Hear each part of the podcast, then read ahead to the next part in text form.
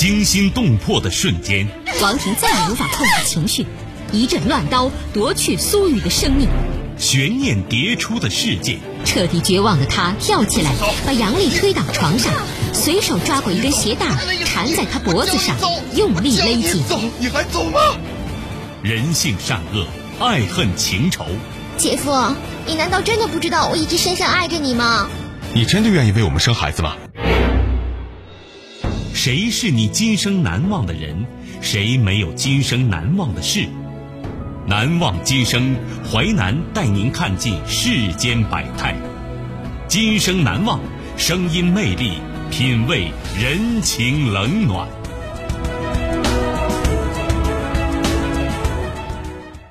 欢迎您收听《今生难忘》，我是淮南。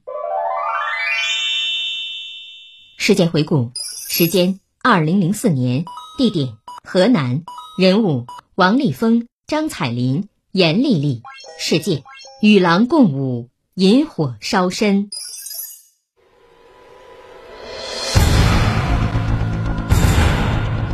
身为律师的王立峰，面对女当事人，抵挡不住诱惑，给年轻貌美的女当事人设计了一个个玫瑰陷阱，屡屡骗财骗色，最终踏上人伦灭绝的不归之路。与狼共舞，引火烧身。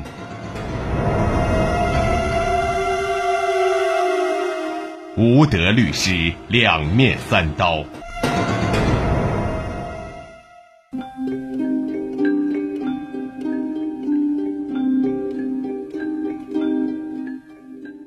王立峰，一九六九年出生于河南省焦作市，曾在河南武警二支队特警大队服役。转业到地方后，一直没有正式工作。一九九零年，他报名参加了中国政法大学法律专业的自学考试，四年后获得法律专业本科文凭。后来又通过了律师资格考试，并先后在当地司法所和律师事务所打工。王立峰通过自己的努力当上了一名律师，应该好好珍惜才是。然而他在从事司法工作中却动起了歪心思。利用自己熟知法律的优势和当地人对法律知识的缺乏，钻法律空子，唯利是图。一位年逾六旬的农民因宅基地和邻居发生纠纷，恰好碰见王立峰。王立峰口若悬河，骗得了这位老汉的信任，说他只要交九百元的立案费，保证官司能打赢。王立峰拿到钱后，连个收条都不打，后来干脆什么也不承认。反而指责老汉凭空诬陷他。王立峰替当事人代理官司，难免要和公检法等部门的人打交道。时间长了，他就把认识这些单位的某某某作为炫耀的资本。每次成了案子，都不免向当事人吹嘘一番。有一段时间，王立峰因代理一起伤害案件，经常往检察院跑。当他得知犯罪嫌疑人在检查环节不具备批捕条件，反过来主动往犯罪嫌疑人家里跑，说他可以找关系摆平此事。当事人家属不知底细，只好怀揣六百元钱，跟着王立峰来到检察院门口。王立峰让他们站在门外等，自己假装去打点。他在检察院办公楼里上了一趟厕所，随便转了一圈，随后把钱往自己口袋里一塞，出来后说他把事情办好了。杨女士由于生意往来和郑州市一家公司打起官司，已经申诉到河南省高级人民法院。王立峰知道这个消息后，跑了二十多公里路找到杨女士，说他在省高院有朋友，可以帮他过问这件事。他还当着杨女士的面拨通了朋友电话，装模作样说了一通话，取得了杨女士信任。临走时，他让杨女士拿五千元活动经费。说省城人消费水平高，档次低了看不上。杨女士对官司心里没有底儿，不得不给王立峰三千元钱。其实王立峰根本没有接通电话，那三千元钱最后落入了他的腰包。再美丽的谎言总有被戳穿的时候，王立峰骗得了一时，但骗不了一世。他的劣迹暴露后，往往被聘用单位辞退，可是他不知悔改。又去不了解他底细的司法所应聘，规矩了一段时间，又故伎重演。王立峰本有一个幸福家庭，妻子是教师，温柔贤惠，儿子聪明可爱。然而，王立峰并不珍惜妻子的感情，他常以应酬为借口出入娱乐场所，还把目标对准了前来求助的女当事人。王立峰有一次酒后向朋友透露，凡是有几分姿色的女当事人，只要被他看中，他都会想尽办法揽入怀中。二零零二年七月一天中午，王立峰正坐在办公室里翻看报纸，猛然见到一位打扮入时的少妇走进来，他眼前一亮，目光中透露出贪婪的邪念。这位少妇名叫张彩林，她当时正和丈夫闹离婚。张彩林丈夫三年前撇下她和刚满周岁的女儿远走广州，此后音信全无。张彩林把女儿送到姐姐家，独自一人到县城租了房子，在商场里做服装生意。张彩玲这次来律师事务所，就是想咨询一下和丈夫离婚的事，看看法律程序如何走。王立峰看到张彩林风韵犹存，不由得胡思乱想起来。听完张彩林的诉说后，他当即答应帮忙，并大讲特讲法律知识。王立峰谈起法律来头头是道，张彩玲觉得他有文化、知识渊博，内心生出几分敬佩。看到张彩玲对自己有了好感，王立峰更是使出浑身解数来表现自己，两人很快打得火热。结果，张彩玲的离婚官司还没有了结，就成了王立峰的情人。张彩玲做梦也没有想到，他在王立峰眼里不过是临时的玩偶。激情过后的王立峰全然没把他放在心上，张彩林则不然，他把王立峰编织的甜言蜜语句句当真，把全部感情投入到王立峰的身上。王立峰不仅有家庭，还有其他女友，不可能把全部心思都放在张彩林身上。不过，他虽然对张彩林失去了兴趣，但也没有马上拔腿走人，他想慢慢进行冷处理。和张彩玲保持若即若离的关系。就在这时候，另一个年轻漂亮的少妇走进王立峰的视线，她叫严丽丽，因丈夫犯强奸罪被公安机关抓捕。严丽丽想通过熟人找关系活动活动，最后找来找去和张彩玲拉上了关系。张彩玲接受了严丽丽的宴请后，把她举荐给神通广大的王立峰。王立峰了解了严丽丽丈夫的案情后，明知铁案如山，根本没有活动的余地。但面对性感迷人的严丽丽，他又不想拒绝，拍着胸脯应承了这个差事。她口若悬河的夸自己关系如何了得，称有办法把她丈夫救出来，几句话就把严丽丽给镇住了。二十六岁的严丽丽原本是乡下长大的姑娘。没有见过什么世面，认识王立峰之后，就把他当做救命稻草。特别是他听了王立峰的一番保证，心中充满感激和安慰。接下来一段时间，严丽丽多次找王立峰，但都被他以各种理由搪塞过去。眼看丈夫案子马上要开庭了，严丽丽再次给王立峰打电话。这时，王立峰才说：“事情虽然可以办，但要花两三万元钱才可以摆平这件事儿。法院也可以不用开庭了。可是严丽丽哪里去凑那么多钱呢？如果因为这事儿向亲戚朋友借钱，她实在嫌丢人，感觉没有脸面。第二天，王立峰看时机成熟，主动邀请严丽丽到一家旅馆说她丈夫的事。严丽丽没有多想，如约前往。就这样，他们一个有事求人，一个花心蠢动，两人心照不宣，苟合在一起。最后，严丽丽的丈夫依然被判入刑，但严丽丽却心甘情愿成了王立峰的红颜知己。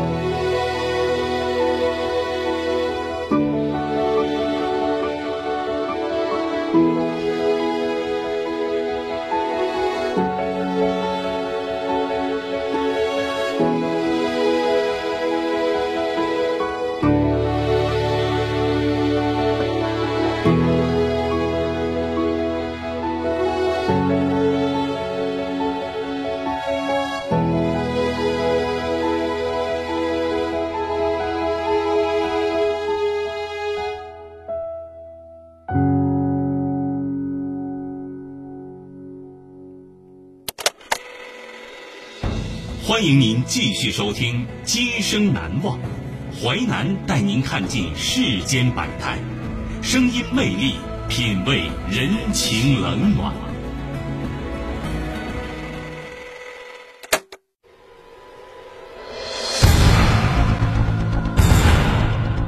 身为律师的王立峰，面对女当事人抵挡不住诱惑，给年轻貌美的女当事人设计了一个个玫瑰陷阱，屡屡骗财骗色，最终踏上人伦灭绝的不归之路。与狼共舞，引火烧身。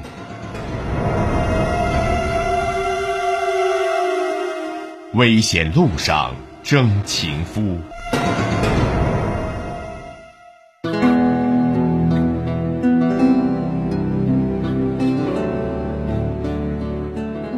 王立峰自从得到了严丽丽后，干脆不和张彩林来往了。没多久，张彩林就发现了问题的结症，她声泪俱下，在王立峰面前哭诉，希望他用情专一，好好珍惜自己的感情，却被王立峰鄙视一顿。看这招效果不大，张彩林跪倒在严丽丽脚下，求小姐妹不要再纠缠王立峰，让他回到自己身边。可是，任凭张彩玲如何请求，严丽丽和王立峰不为所动，反而打得更火热。这让一门心思想将爱情进行到底的张彩玲伤透了脑筋。她知道自己的感情被王立峰骗了，心里非常气愤，但是又难以割舍对王立峰的依赖。于是，她不断的往王立峰和严丽丽两家打骚扰电话，首先点燃了王立峰的家庭战火。王立峰妻子是一个文静的女教师，心地善良，多年来一直在家中任劳任怨，相夫教子。王立峰在外风流成性，但他也注意维护家庭的安宁。他曾向朋友大发感慨，说：“老婆就像老棉袄，虽不新潮，却很温暖；而情人就像花蝴蝶，哪朵花鲜艳，他就往哪朵花上钉，是靠不住的。”然而世上没有不透风的墙。张彩林一再给王立峰家打电话，终于让王立峰无法在妻子面前搪塞。张彩林每打一次电话，王立峰的妻子就和他一顿吵闹，他为此特别烦恼。张彩林打给严家的电话也是一个接一个。有一次，他以王立峰妻子名义打电话到严家，直接说严丽丽和王立峰关系暧昧，提醒严家管好儿媳。这次电话让严家人大为震怒，严丽丽的公公把严丽丽锁在家里，不让她回娘家。王立峰和严丽丽两人对张彩林的举动怀恨在心，商量着要整一整这个多事的女人。二零零三年十一月十二号中午，王立峰和严丽丽又一起吃饭，这时张彩林就一直给他打电话。王立峰接过电话骂道：“你到底想干啥？”你真惹恼我，我不会饶了你的。你不是不知道我是啥人。当天夜里，王立峰和严丽丽又在一家旅馆里偷情，张彩玲电话又来了。王立峰恼羞成怒，和严丽丽商量，决定除掉张彩玲。二零零三年十一月十三号，和严丽丽密谋了一个晚上的王立峰，突然十分热情地邀请张彩玲到焦作去游玩，还说把严丽丽一起带去。三人当面把事情说清楚。那天夜里，在焦作市一家旅馆里，喜出望外的张彩玲特别兴奋的从外面买来酒菜，三个人对饮喝了个痛快。第二天起床时，王立峰带严丽丽和张彩玲到影视城玩。路上，王立峰见四周无人，突然责问张彩玲：“我问你，你老往我家打电话干啥呀？你拜我姓干啥啊？”还没等张彩玲回话，严丽丽就打了他两个耳光。她边打边骂道：“你说我跟王立峰跑了，你对我婆家人咋说的？我跑了又怎么样？今天打死你才不亏！”王立峰想用鞋带去勒张彩玲的脖子，两人拉扯时鞋带被拉断了。王立峰又用手掐住张彩玲脖子，狠狠地问道：“你说你怕不怕？”张彩玲说：“啊，我以后再也不敢了。”王立峰这才松手。他们继续往小树林里走。这时，王立峰的手机响了，他说道：“都别吭声，是家里电话。”接着，他对妻子说，在广州买材料需要花钱，要求妻子往银行卡上存点钱。天快黑时，他们转到一个深洞旁，王立峰趁机将张彩林往深洞里推。张彩林死死抓住他的手不放。王立峰阴笑着对张彩林说：“哼，你以为我会饶了你啊？你做梦吧！今天呢，我就让你有去无回。”接着，王立峰把张彩林拽到深洞旁，又开始打他。这时，严丽丽发现有人路过，王立峰停下来，他搂住张彩林说：“你害怕就算了，以后要听我的话，听到没有？”说完，他们一起下了山。其实，王立峰一直在找机会弄死张彩林。当路过铁路时，王立峰看到有火车路过，他就对张彩林说。在火车底下死个人算卧轨，死也是白死。你试试吧。张彩林说：“不想试。”后来又过来一列火车，王立峰把张彩林往火车轨道上推，并让严丽丽拉着张彩林胳膊帮忙。可是他们怕离火车太近会把自己一块带进去，于是才作罢。晚上，三人又住在焦作一家旅馆内。可悲的是，天真的张彩林此时对王立峰仍然没有戒备之心。他以为王立峰身为律师，无论如何不会做杀人的事，认为王立峰白天所作所为只是出出气，吓唬吓唬他。他哪里知道王立峰已经铁了心要除掉他，所以他错失了一次又一次的逃生机会，依然选择与恶魔同行。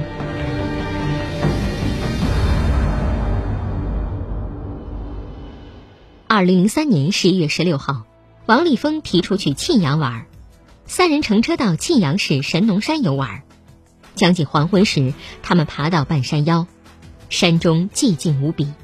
王立峰立即怒从心头起，恶从胆边生。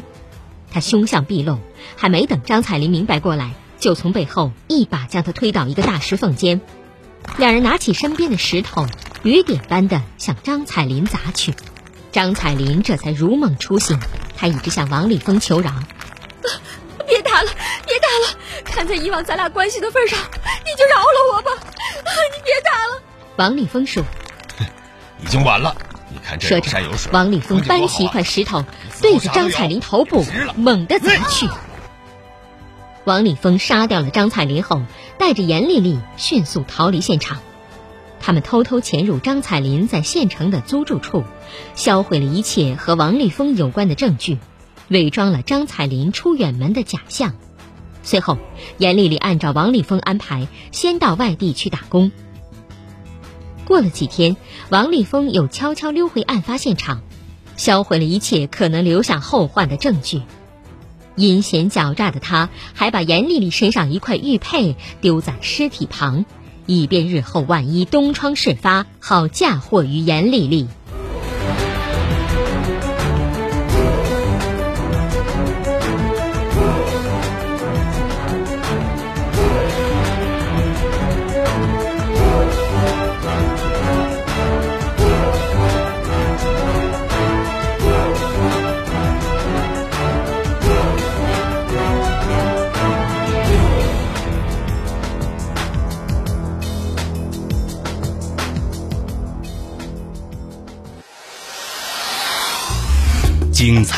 是结构，新锐的声音制作，在纷繁复杂的真相与假象中，淮南用魅力声音解读世间百态，品味人情冷暖。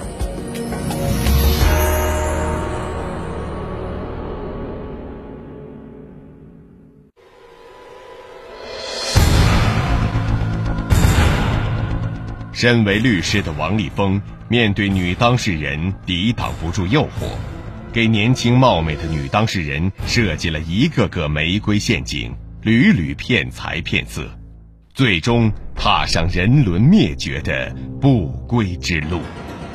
与狼共舞，引火烧身，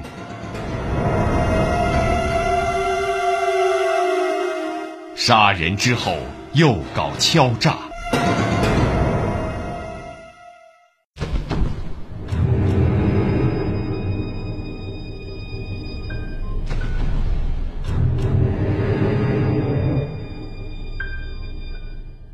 三年十二月六号，张彩玲的姐姐张彩萍去县城看她，却怎么也联系不上她。当她进了妹妹的租住屋，发现妹妹家电话被撤掉，电话机和电话线被扔在床上，家里东西乱七八糟。妹妹看起来好几天没有回过家了，一种不祥预感袭上张彩萍心头。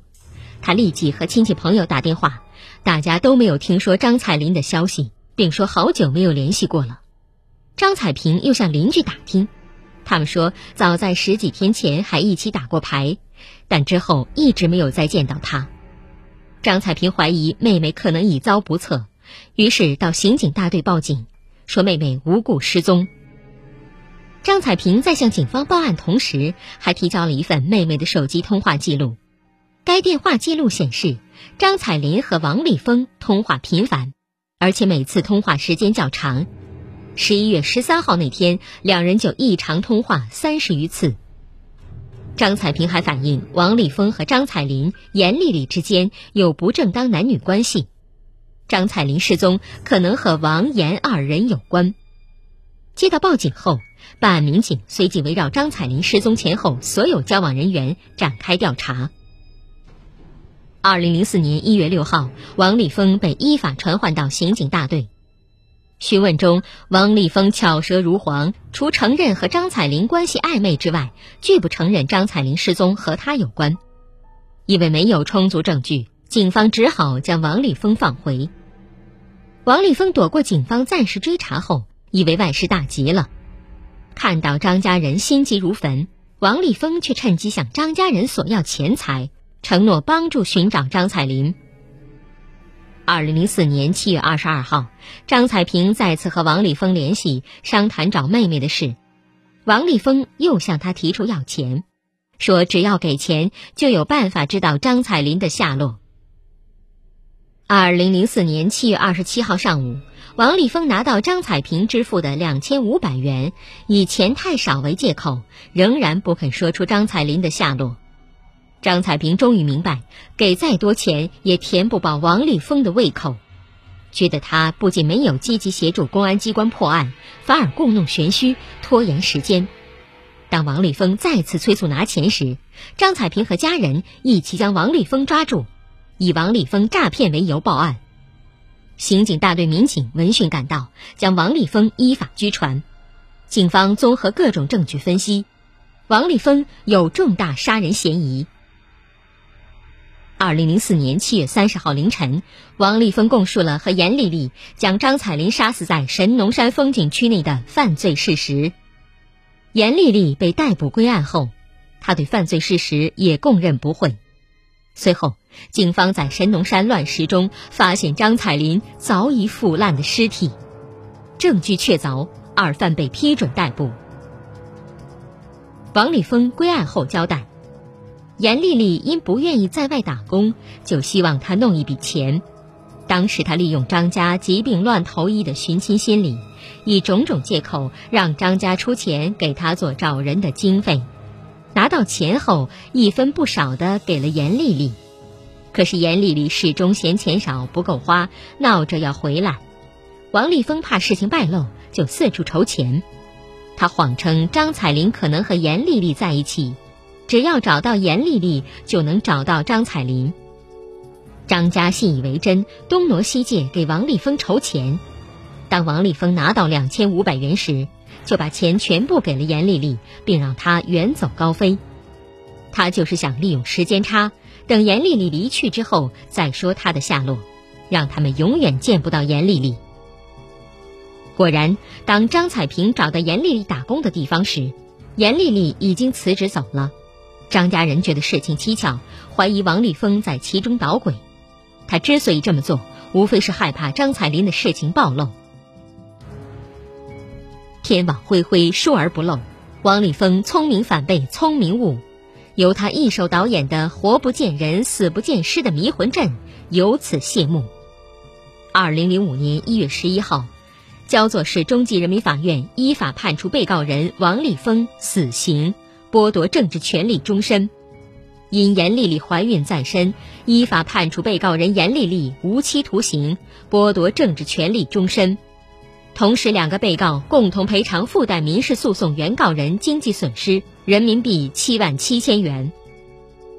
一审宣判后，看守所里的王立峰继续推脱责任，把责任都往严丽丽一人身上推。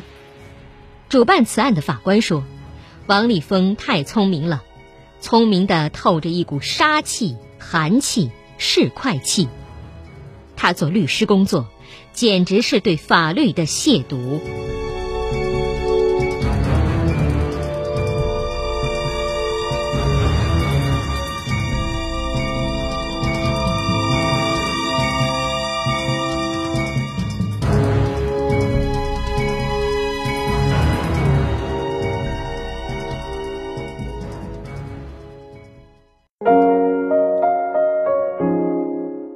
今生难忘启示录。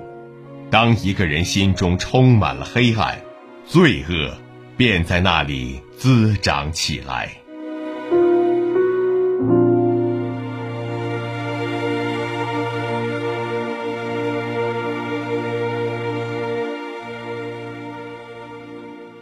感谢您收听《今生难忘》，本节目编辑主持淮南。下期您将听到。